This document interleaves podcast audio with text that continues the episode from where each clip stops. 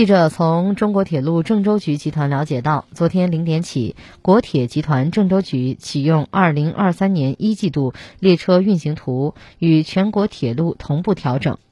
据了解，新的列车运行图中，国铁郑州局管内直通旅客列车变更运行区段三对，其中北京西至成都东 K 八幺七、K 八幺八次延长至攀枝花南中道始发，石家庄至北海的高四二三、高四二四次缩短至南宁东中道始发，北京西至黄冈东高五二五、高五二四次缩短至武汉中。道始发。